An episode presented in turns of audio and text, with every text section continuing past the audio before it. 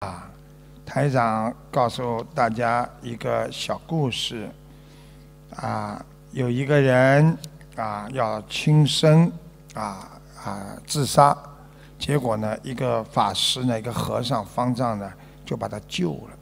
救了之后呢，他说：“谢谢啊，师傅，但是你不必再去花力气救我了，我已经下定决心不想再活了。”今天不死，明天我还会再去了结自己的。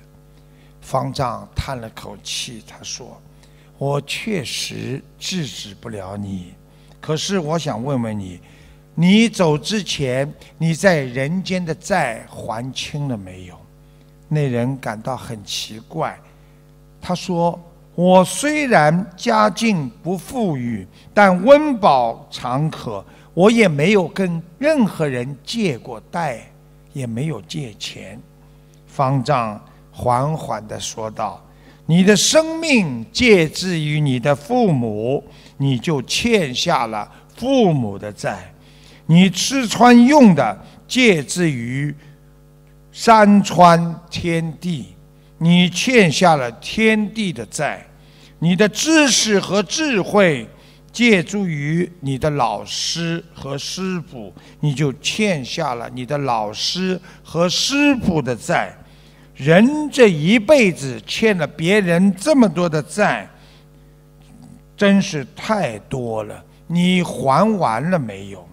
那个人说：“如此说来，我确实欠了很多的债，可我并不知道我应该怎么样去还这些债。”方丈笑笑说：“这有何难？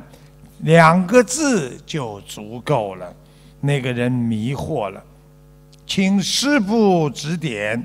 方丈轻轻一笑说：“哈哈，珍惜二字而已呀。”